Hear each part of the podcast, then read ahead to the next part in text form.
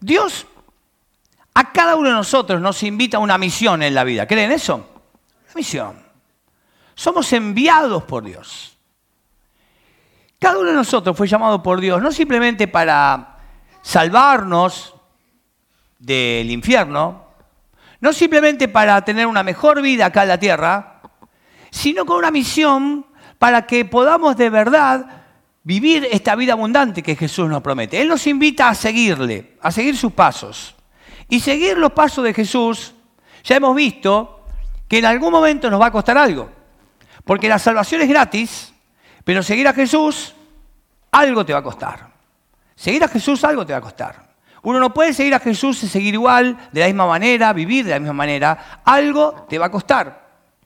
¿Y qué significa entonces decirle, Señor, acá estoy? Para lo que quieras, Dios, como quieras, cuando quieras, a tu manera. Quiero vivir a tu manera. ¿Qué significa eso? en el mundo actual. Vamos a ver entonces cómo este llamado de Dios, que puede ser que en algún momento de tu vida vos lo tuviste, que sentiste, dijiste, Dios me llama algo, pero lo dejaste archivadito, ¿viste? Lo pusiste ahí con un clip y dijiste, algún día lo voy a ver. Que puede ser que en algún momento de tu vida sentiste de parte de Dios algo especial, pero la vida, lo cotidiano, las cosas que te sucedieron, te dejó todo stand-by. O puede ser que sea la primera vez que escuches un mensaje de Dios que te desafía. Un desafío a cambiar tu vida, a salir de tu comodidad, porque siempre recuerda esto, lo mejor está fuera de tu zona de comodidad, siempre. Lo mejor de la vida no está en tu zona de comodidad de lo que haces siempre. Lo mejor de la vida es cuando salís de tu zona de comodidad. Y vamos a ver en un repaso por las escrituras una frase que en Reina Valera se decía M aquí. ¿Se acuerdan de esa frase? M aquí. Yo me acuerdo de era chico, no entendía nada. ¿Qué será M aquí? ¿No? Pero en una traducción actual es aquí estoy. ¿Cuántos en esta mañana? Escuchá esto, pues este es el desafío que va a correr y caminar durante toda la mañana.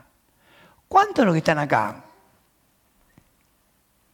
tienen ganas de ser valientes y decirle a Dios, acá estoy, contá conmigo, como quieras y cuando quieras. Vamos a ver entonces algunas personas que escucharon este mensaje. ¿Qué significa estar aquí estoy? Y estar dispuesto y disponible. Gente disponible hay un montón, ¿no es cierto? Por ejemplo, gente disponible para trabajar hay un montón. Ahora, ¿cuánto van a estar dispuestos a trabajar otra cosa, no? Yo puedo decirle, Señor, acá estoy disponible para ti, pero después estoy dispuesto a hacer lo que Él me pide. Esa es historia, ¿no? Pues por ahí me hace perder plata, por ahí me hace perder familia, por ahí me hace perder cosas que yo quiero. Estar dispuesto y disponible implica un cambio de vida, salir de lo que hago normalmente. Y esto a veces es confuso porque me genera dudas. Pero Dios te invita en esta mañana a escuchar su voz y a ver algunas cosas que sucedieron en personas durante toda la escritura que tuvieron que decir, acá estoy, Señor. Y por ahí en esta noche, no importa la que tengas, porque no importa la actividad que tengas que hacer, no es que todo el mundo tenga que irse al norte de África o a un país balcánico, pero Dios te llama cosas, a cada uno, y no importa tu edad, no importa el tiempo de la vida, puedes estar jubilado, puedes estar siendo papá o mamá de un bebé pequeño, puedes ser un joven, un adolescente, un soltero o un casado, todos estamos invitados al desafío de Jesús. Y es interesante, porque la misión de Jesús no finaliza jamás. No se jubila uno Dios en el Evangelio. Y vamos a ver, ¿qué pasa cuando yo le digo a Jesús, le digo a Dios, aquí estoy? En primer lugar, y siguiendo el orden de la aparición de esta frase de las Escrituras, hago un sacrificio que nunca pensé hacer. La historia de Abraham nos muestra un hombre que Dios le pidió un sacrificio. El relato en Génesis capítulo 22, versículo 1 al 2, nos dice que tiempo después, tiempo después de que Dios le había dado a Abraham un hijo, tiempo después que la promesa parecía cumplirse, tiempo después donde las cosas más o menos estaban ordenaditas en la vida de un aventurero como Abraham, Dios probó la fe de Abraham. Abraham lo llamó Dios. ¿Y qué respondió él? Digan conmigo, aquí estoy, vamos juntos, aquí estoy, más fuerte, aquí estoy. Toma tu hijo, tu único hijo, sí, a Isaac, a quien tanto amas, y vete a la tierra de Moriah. Allí lo sacrificarás como ofrenda quemada sobre uno de los montes, uno que yo te mostraré. Sabemos el final de la historia. Dios no permitió que Abraham sacrificara a su hijo, pero él quería ver qué iba a hacer él. Pero especialmente, Dios no estaba probando a Abraham para ver qué había en su corazón. Porque la prueba de Abraham era, revelaba qué había a él en su corazón. Le estaba revelando a Abraham qué hay en el corazón de Abraham. Y cada vez que Dios te prueba, no es para calificarte de 1 al 10 a ver cómo estás, sino para saber si vas a creer y a crecer en Dios. ¿Voy a creer que Dios es bueno con mi vida o no? ¿Vas a creer que Dios es bueno? Que si Él te pide algo, va a ser bueno para vos. Porque ese es nuestro gran problema. Como no creemos que Dios es bueno, no pensamos en lo que Él me pide va a ser bueno. Y no confío en Él. Jesús dijo que el que trate de salvar su vida, ¿qué va a pasar?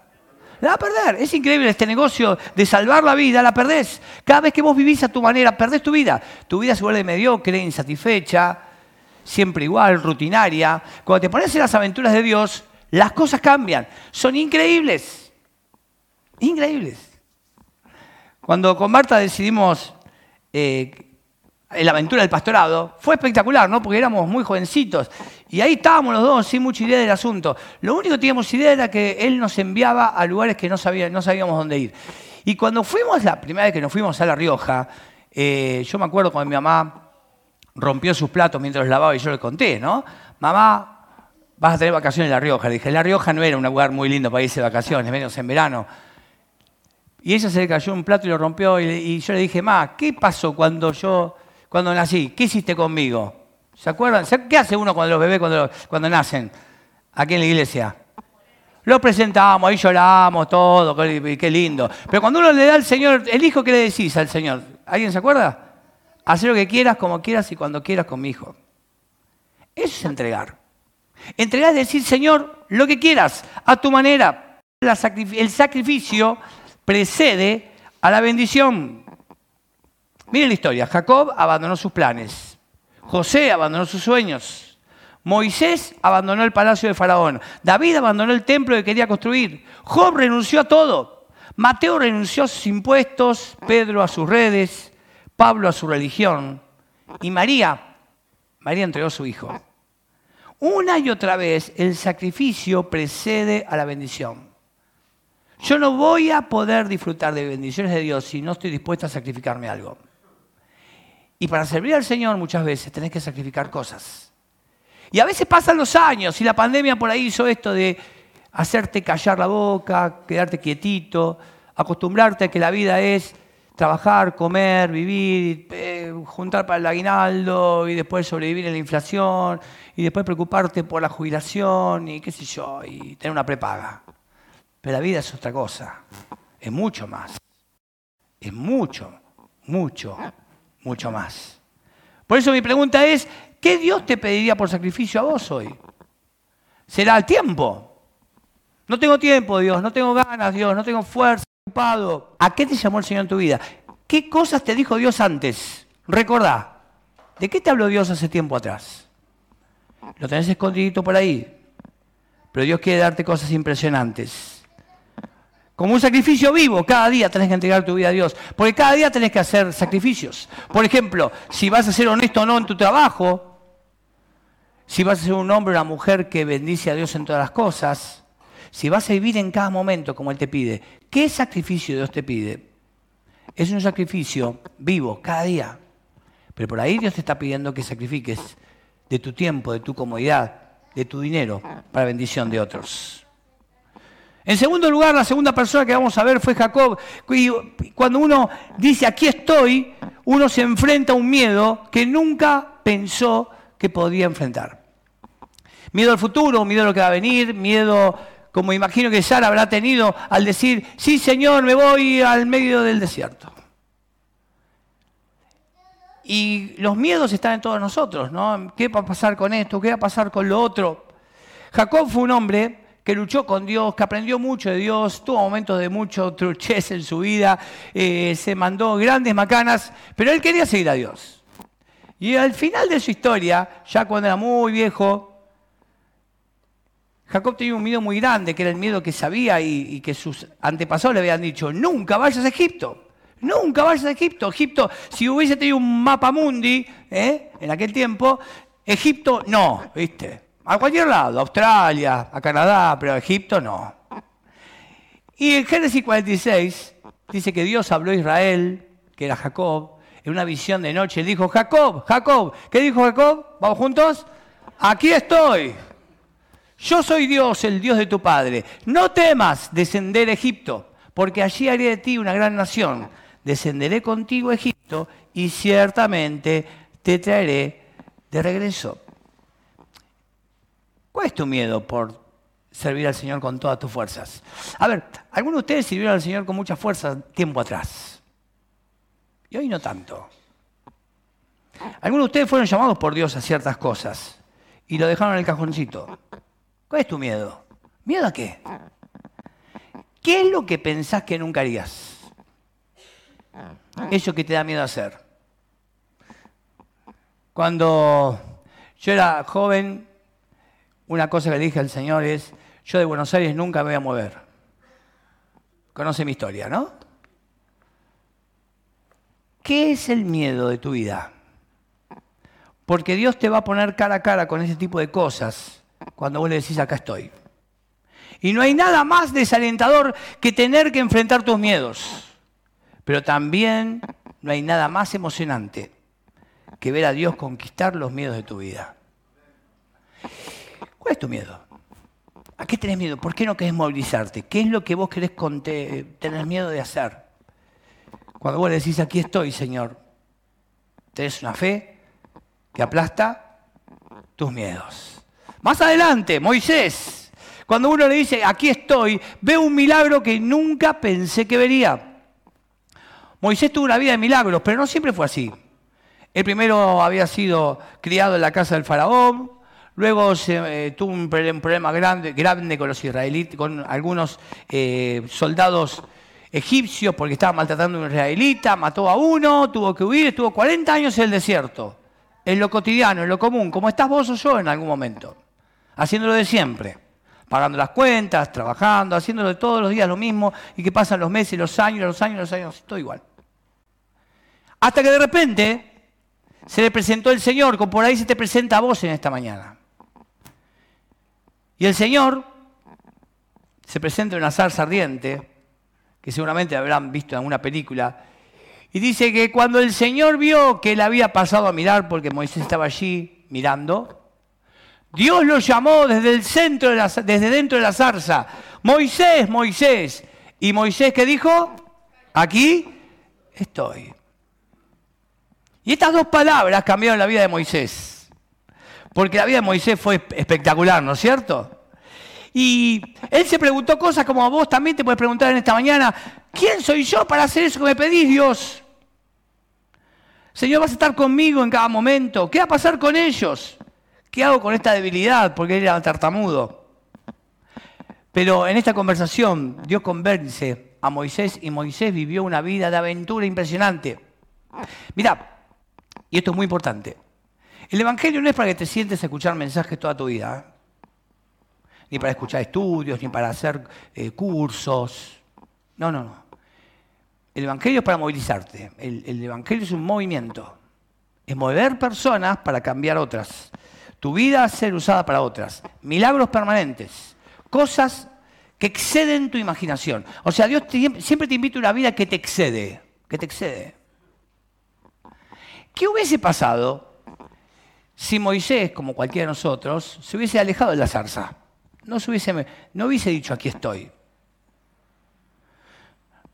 no habría visto todo el poder de Dios sobrando a través de su vida se habría pedido ver el, Nilo convertirse en sangre y el Mar Rojo partirse en dos.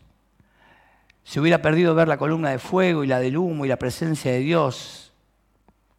Se habría perdido el agua brotando de la roca y del maná cayendo del cielo. Se hubiese perdido recibir los diez mandamientos, ¿no? Y entregarlo al pueblo. Y se hubiera perdido llevar a la tierra prometida a la gente. Simplemente, si no hubiese dicho, acá estoy, Señor, sé lo que quieras conmigo como quieras. ¿Cuál es la pregunta? Y es muy importante que la veas. ¿Qué milagros? ¿Qué milagros? Escucha bien esto. Te podés estar perdiendo hoy. Porque no estás donde Él quiere que estás, sino donde vos querés estar. ¿Qué cosas te podrás perder hoy por no estar disponible ni dispuesto? A ver, no digo que tu vida es mala, pero ¿qué aventuras te puedes estar perdiendo hoy? Por haber entrado en lo cotidiano, en lo chiquitito, cuando Dios te llamó cosas impresionantes. Porque si voy a donde Dios quiere que esté, de repente mi vida se abre de maneras que no puedo imaginar. Y ahí es donde ocurren los milagros. ¿Qué milagros me podía estar, estoy perdiendo en mi vida? Porque estoy donde yo quiero y no donde Dios quiere que esté. Donde te acomodaste, ¿no? Donde sos buenito, pero no, no haces olas con tu vida.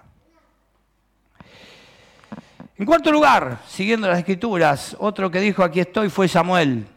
Y cuando uno dice aquí estoy, lo que ocurre es que uno escucha un mensaje que pensó, nunca pensó que iba a escuchar. Eh, Samuel, un profeta del Antiguo Testamento, de niño vivió mentoreado por un profeta llamado Elí. Vivía en la misma casa y Dios lo llamaba y él no entendía mucho. Y, iba, cada vez que Dios lo llamaba, ibas a Elí y le decía, ¿Qué querés, Eli? No, yo no te llamé, estoy durmiendo, anda a dormir. Y así fue varias veces hasta que un momento dado Eli se aviva, que era profeta, y le dice, no, me parece que te está llamando Dios. Entonces dice el relato que el Señor llamó a Samuel y Samuel respondió, ¿qué cosa? Diga conmigo, aquí estoy. ¿Y sabe una cosa? Cuando Samuel le dijo, aquí estoy, Dios le dijo, vas a ser un profeta tremendo y vas a superar a tu maestro Elí y vas a cambiar la historia con tu vida. Escuchó un mensaje, pero escuchó a Elí, que le dijo, anda a ver qué Dios quería decirte. Y a veces hay gente que te da mensajes de Dios y vos lo escuchás. Por ejemplo, si un esposo escucha de su esposa un mensaje de Dios, ¿qué va a decir? No, mi esposa me quiere que haga algo, ¿no es cierto? Y puede ser que tu esposa te esté diciendo cosas de Dios. ¿Creen eso? ¿Cuántos, ¿Cuántas esposas creen que tienen palabra de Dios para el esposo? Todos sí, dicen todas las esposas, claro que sí. Hace rato que Dios te está diciendo cosas y no me das bolilla. También puede ser que los esposos tengamos palabra de Dios para nuestras esposas, ¿o no? Puede ser que nuestros hijos tengan palabra de Dios para nosotros. A mí me ha ocurrido. Por eso es también bueno escuchar lo que Dios quiere decirte a través de otra gente. Puede ser a través de un mensaje, a través de una lección de escuela bíblica. Dios quiere hablarte. Mensajes que pueden cambiar tu vida. Mensajes que pueden ayudarte. Pero estos mensajes normalmente, ¿sabes qué van a hacer? Van a estropear tus planes van a estropear tus planes. ¿Escuchaste bien esto? ¿Qué va a hacer? Estropear tus planes. Y si no estás dispuesto a que tus planes se estropeen, te vas a perder las mejores cosas de la vida. Lo mejor está fuera de tu zona de comodidad. ¿Dónde está lo mejor?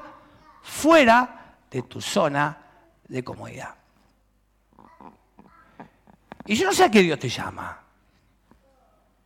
Algunos son llamados a las misiones. Y ojalá se levante más misioneros de esta iglesia. Y por eso fue el que llamaba, el que dijo amén, por ahí fuiste vos, cuidado. Envíalo al otro. Por ahí Dios te llama a ser pastor, que de paso es lo mejor que te puede pasar, es buenísimo ser pastor. Tengo más de treinta y pico años, es una aventura loca esto, muy bueno. Por ahí Dios te envía a ser un empresario que genera una empresa para beneficio de otros y también con eso puedas ayudar a hablar del Señor en otras cosas. Pero el Señor te puede llamar también en tu trabajo a ser un mensajero. A cambiar tu forma de pensar, a generar un ministerio, a incluirte en un ministerio. A ver, no dejes pasar los años. Pues aunque seas grande, y yo soy grande, utilizar los últimos años de tu vida para gastarlos para Jesús, ¿o no? Porque vos tenés que gastar tu vida para el rey. Es la única forma de vivir bien, ¿eh? Miren, todas las demás cosas, los recursos, la salud, todo eso va a ir. Nadie te va a ir sin nada de todo esto. Pero lo que haces para el rey queda para toda la vida. En quinto lugar, voy a ir a un lugar que nunca pensé ir. Isaías. ¿Se acuerdan de Isaías? Profeta de Dios, ahí estaba en medio de los querubines, estaba, todo bárbaro, una, cosa impresionante. Isaías capítulo 6, estaba viendo a Dios en la gloria, llenando el templo, ángeles volando de aquí para allá, y todos cantaban santo y santo y santo, y Isaías estaba en la adoración mayor, y de repente viene el desafío, porque siempre Dios nos lleva a adoración, y cuando viene en medio de adoración, ¿qué te hace? ¡Pah! Te desafía. Entonces oí la voz del Señor que decía, ¿a quién puedo enviar? Ah, ¿Quién irá por nosotros? E Isaías dijo, amén, conozco uno.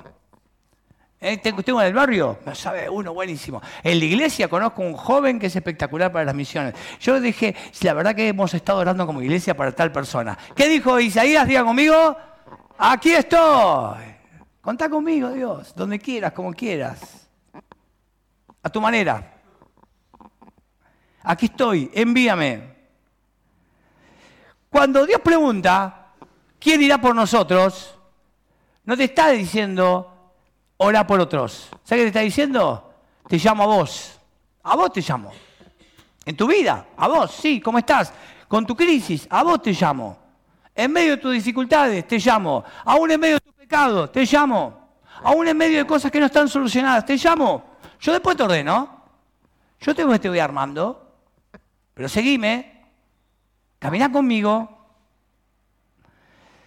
Ahora todos cuando vemos a Sara en medio del desierto, en un país balcánico, decimos, no, Señor, yo no puedo irme allá, ¿no es cierto? O vemos a Luke y a Caro entre los refugiados de Francia, no, Señor. Entonces yo a la India no voy, Señor. Pero por ahí te manda tu vecino, ¿o no? ¿Viste el vecino ese que no aguanta mucho, el que te tira basura a la puerta de tu casa? Por ahí se te manda a hablarle de Jesús. ¿Cuánto hace que no invitas a alguien a la iglesia? ¿Cuánto hace? ¿Cuál fue la última persona que vino acá por tu invitación? ¿Cuál fue la última persona que le compartiste de Cristo? ¿Cuál fue? ¿Cuántas personas cuando vayas al cielo van a decir, estoy acá gracias a vos? Son preguntas que tenés que hacerte porque el Señor te envía. Porque Dios te dice, podrías ir a la India o ir a tu vecino, tu compañero de laburo, tu compañero de fútbol, tu compañero de aventuras, tu vecino, tu suegra. Cuando decís aquí estoy, el Señor te envía. Envíame a mí. ¿Cuántos dicen envíame a mí? ¿Eh? Envíame a mí. Eso es lo que pasa cuando uno dice aquí estoy. María, María no dijo justamente aquí estoy, pero estaba dispuesta, ¿no? Cuando uno le dice aquí estoy, Señor, confío en una promesa en la que nunca pensé que confiaría. Y la verdad que María confió en una promesa que era ninguno de nosotros confiaría, ¿verdad? Ser una mujer virgen y quedar embarazada. Ah, eso no, no combina la cuestión, ¿no es cierto? Dice el relato, el ángel respondió, el Espíritu Santo vendrá sobre ti y el poder del Altísimo te cubrirá con su sombra. Así que el santo que nacerá será llamado Hijo de Dios. ¿Por qué? Lean conmigo esta frase. Porque nada es imposible para Dios. ¿Y qué dijo María? Yo no hubiese dicho, bueno, yo no soy mujer, pero ninguno de ustedes, Señor, hubiese dicho, sí, Señor, hágase conmigo esto, ¿no? Que hubiese dicho, Señor, no, yo no puedo. Y acá que dijo esa, soy la sierva del Señor. Hágase conmigo como has dicho. Por eso María es bendita entre todas las mujeres. ¿Qué mujer? ¿Qué mujer puede creer algo así? La fe de María es una fe increíble, impresionante. María escogida entre todas las mujeres de la historia. ¿Por qué fue escogida? Porque tenía un corazón que decía estoy disponible.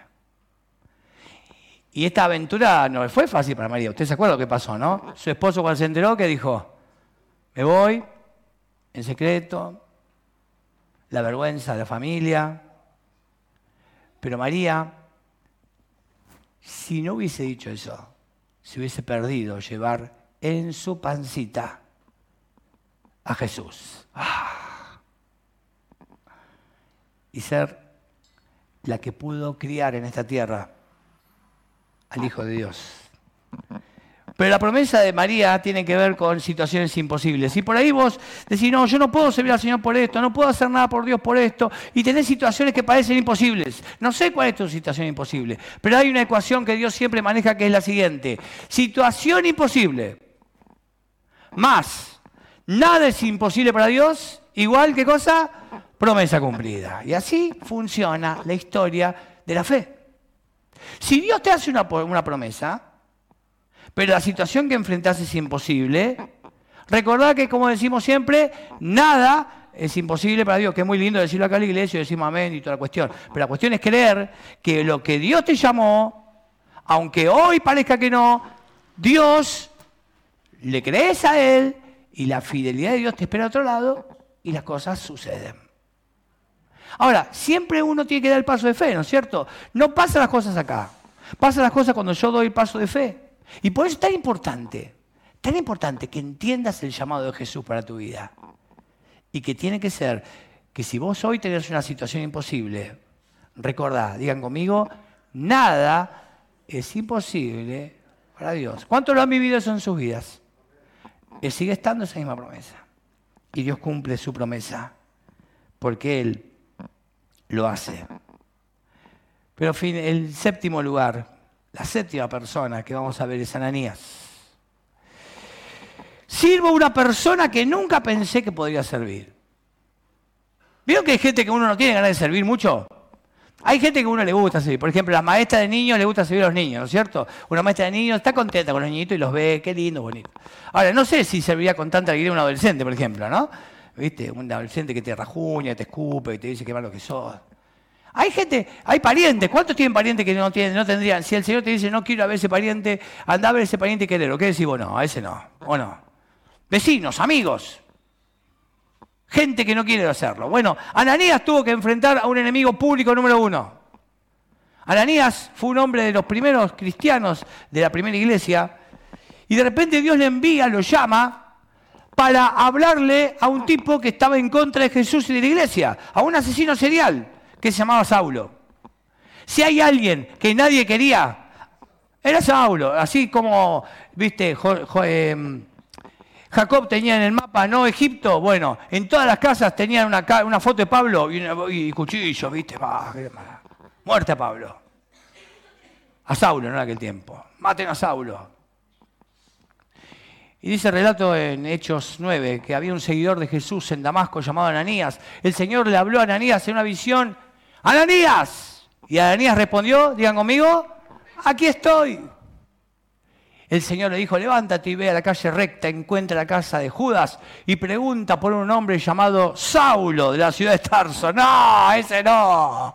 Ese no. ¿No hay otro? Saulo. ¿Qué hubiese pasado si Ananías no iba a buscarlo? Bueno, Dios hubiese utilizado a otra gente, pero él fue parte de la aventura para que después Saulo Pablo marque la historia como marcó la historia. Porque, ¿sabes una cosa? Es probable que tengas que perdonar a cierta gente que no tenés ganas de perdonar. Que amar a personas que no tengas muchas ganas de amar. Y orar por personas que no tenés muchas ganas de orar. Y servir a gente que no tenés ganas de servir. Pero eso es parte del llamado de Dios. Porque la gran pregunta es que cuando uno no sirve al Señor de esa manera se pierden grandes cosas en la vida. Pero para finalizar, cuando uno dice aquí estoy, en este caso no va a ser lo que vos decís, sino lo que Jesús te dice, encontrás una alegría que jamás pensaste que encontrarías. Porque nosotros tenemos que decirle aquí estoy al Señor. Pero ¿sabes una cosa para vos que estás escuchando este mensaje, que viniste acá por primera vez o que estás viendo por, Facebook? Te digo una cosa, Dios también te, dice, yo estoy acá para vos. Y en el Apocalipsis, Jesús mismo nos dice a cada uno de nosotros, aquí estoy. Estoy a la puerta y llamo. Si oyes mi voz y abres la puerta, entraré y cenaré contigo. Y tú comerás conmigo. Y Jesús te invita a entrar en una relación personal con vos porque te ama. Este Jesús del cual hablamos para seguir, este Jesús quiere entrar en tu corazón, cambiar tu vida para siempre. te trae alegría, una alegría que nadie más te puede dar. Y en medio de tu conflicto, de tu dolor, las cosas que vos pasás, de saber que estás acá y después volvés a tu casa, en medio de las cosas que vos estás enfrentando, Jesús dice, vení, abrime la puerta, yo quiero entrar a tu, a tu casa, quiero entrar a tu corazón, quiero cenar con vos, quiero entrar a una relación con vos. Quiero cambiar tu vida para siempre, de una alegría que nadie más puede darte. Por eso, así como Jesús nos dijo, aquí estoy,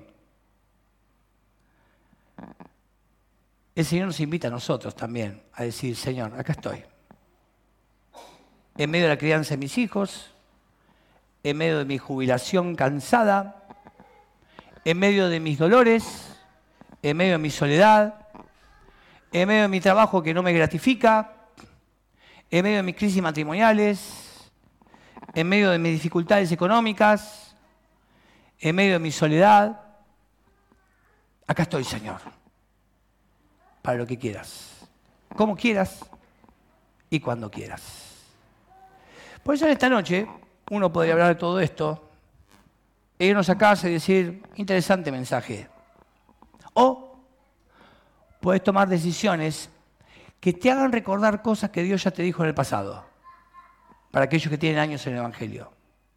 Y que por ahí la vida te cansó y te agotó.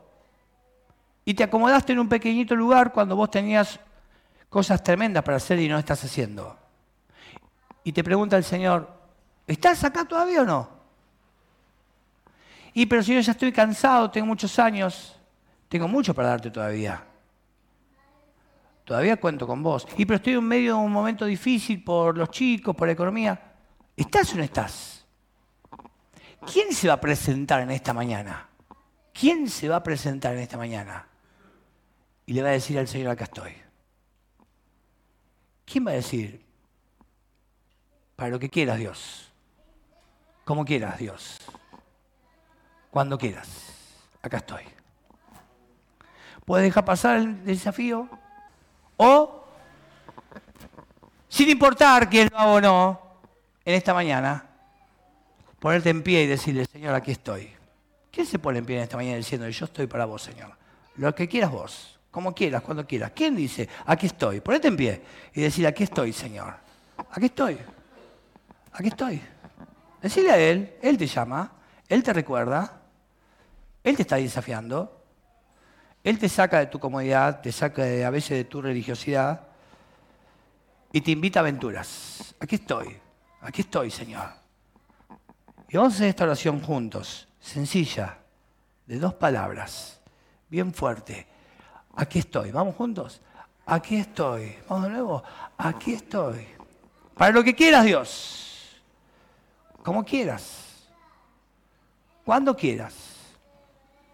A tu manera aquí estoy. Señor, gracias por tu palabra en esta mañana. Gracias, Señor, porque sabemos que a veces esto implica sacrificios que nunca pensamos que haríamos. Enfrentar miedos que nunca pensamos que podíamos enfrentar. Ver milagros que nunca pensamos que podíamos ver. Escuchar mensajes que nunca pensamos que podíamos escuchar. Ir a lugares que nunca pensamos que iríamos confiar en promesas en las que nunca pensamos que podíamos confiar. Y sabemos que a veces significa servir a personas que no pensamos que podríamos servir. Pero gracias Señor, porque al encontrarnos con vos, que nos decís también, aquí estoy, encontramos una alegría que nadie más nos puede dar. Señor, ¿qué hay mejor que servirte? ¿A dónde más podríamos ir, Señor? Gracias por los llamados que nos has hecho en el pasado. Gracias por ahí, por renovar este llamado en esta mañana. Y Señor, estamos disponibles para hacer lo que vos quieras, como quieras, cuando quieras, a tu manera. En nombre de Jesús oramos. Amén y amén.